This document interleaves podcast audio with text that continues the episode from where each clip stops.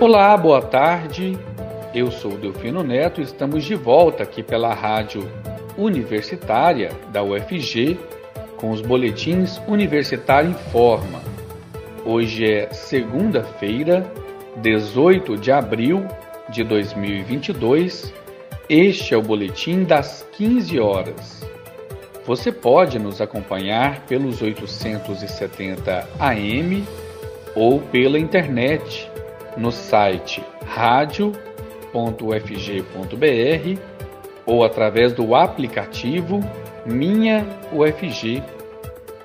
Os boletins da Rádio Universitária estão disponíveis também em formato de podcast nas principais plataformas digitais de áudio e também no site da Rádio Universitária.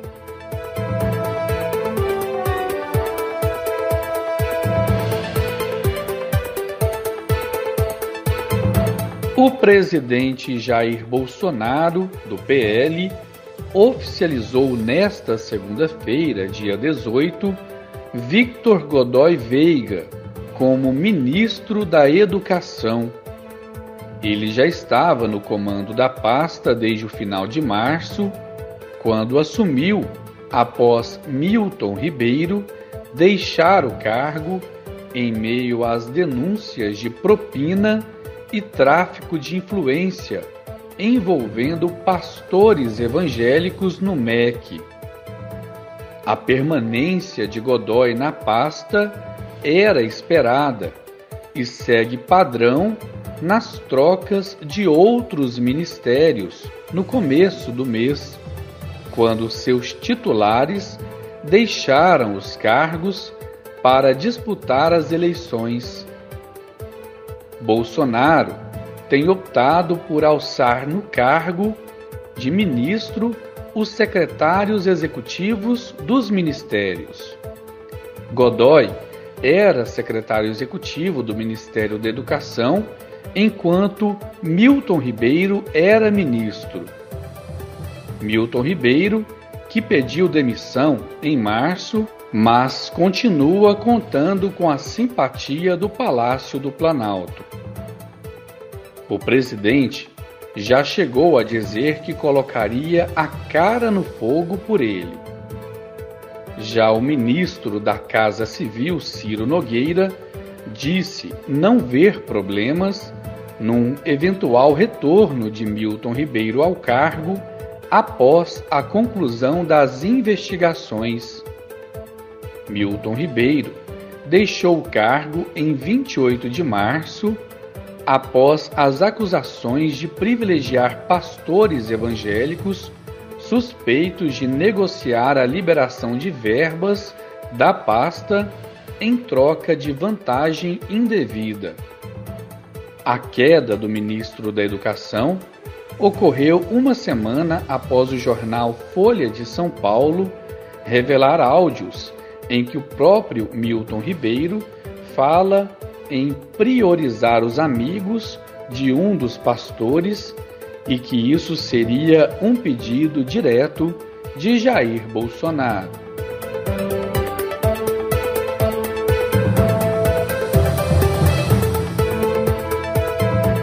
A Caixa Econômica Federal começa a pagar nesta segunda-feira, dia 18, a parcela de abril do Auxílio Brasil. Nesta segunda-feira, recebem os beneficiários com número de inscrição social NIS com final 2.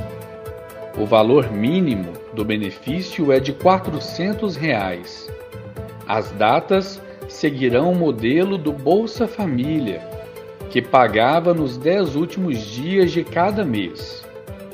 O beneficiário poderá consultar informações sobre datas de pagamento, valor do benefício e composição das parcelas em dois aplicativos: Auxílio Brasil, desenvolvido para o programa social, e Caixa Tem, usado para acompanhar as contas poupança digitais do Banco da Caixa Econômica Federal.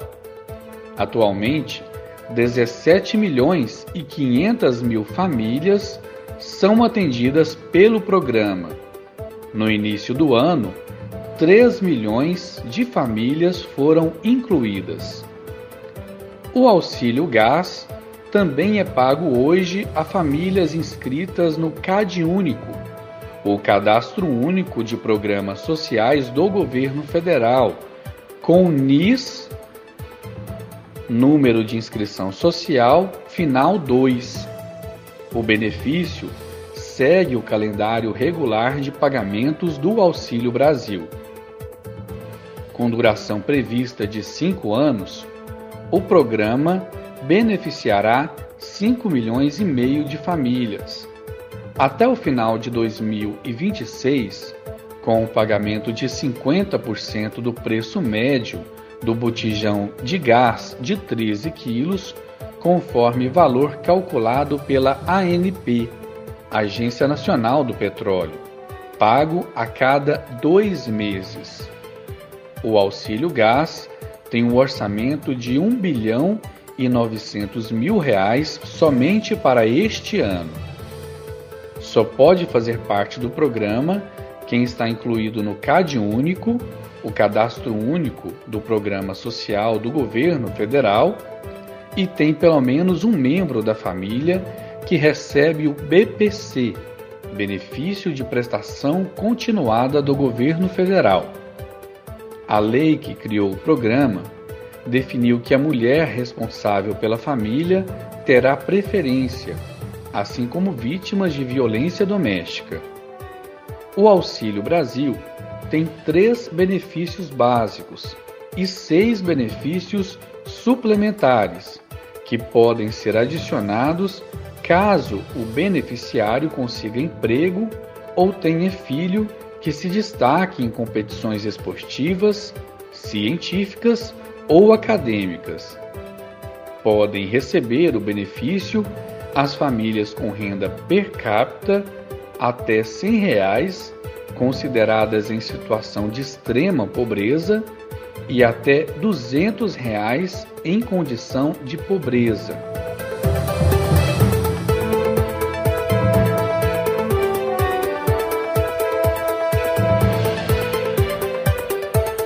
O fim da emergência em saúde pública de importância nacional, anunciada neste domingo pelo Ministério da Saúde, tem implicações em diversas áreas, desde a saúde até a economia. Um levantamento feito pelo próprio Ministério da Saúde identificou somente na pasta pelo menos 168 normativas cujos efeitos estão vinculados à vigência desse estado excepcional. Para driblar as pressões do presidente Jair Bolsonaro e, ao mesmo tempo, atender às necessidades de um período maior de transição, o Ministério da Saúde chegou a cogitar uma publicação de uma portaria suspendendo o estado de emergência de saúde pública em importância nacional o estado de emergência em saúde pública, cujo efeito só seria aplicado dentro de 90 dias. Ao longo da pandemia, decretos e leis atrelaram desde medidas trabalhistas até critérios específicos sobre a compra e venda de insumos à vigência do estado de emergência em saúde pública. Mecanismos relacionados à emergência em saúde possibilitaram, por exemplo, a ampliação do uso de teleconsultas, ou seja, consultas médicas feitas à distância, restrições nas exportações de insumos ligados ao enfrentamento da pandemia, facilitação para importações de medicamentos e vacinas, entre outras. O presidente da República tem pressionado o ministro da Saúde para decretar o que ele chama de fim da pandemia, equivocadamente, porque na verdade o governo tem prerrogativa apenas para declarar o fim do estado de emergência em saúde pública, já que cabe à OMS, Organização Mundial da Saúde, o término da pandemia global. Durante a vigência do estado de emergência em saúde pública, também houve regras para facilitar a aquisição feitas pelo poder público diante da situação de emergência, acelerando um processo, por exemplo, de dispensa de licitação. Segundo técnicos do governo, as medidas implementadas nesta área durante a emergência em saúde chegaram a reduzir pela metade o tempo da assinatura de um contrato. Outro ponto importante relacionado à emergência em saúde pública são as autorizações emergenciais concedidas pela Anvisa, Agência Nacional de Vigilância Sanitária, a medicamentos e vacinas. Atualmente, os guias da agência determinam que as autorizações são vigentes apenas enquanto durar o estado de emergência em saúde pública.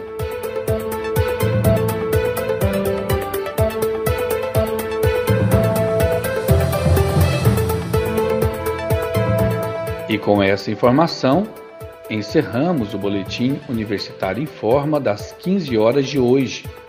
Outras informações logo mais às 18 horas e 30 minutos. Eu sou Delfino Neto para a Rádio Universitária.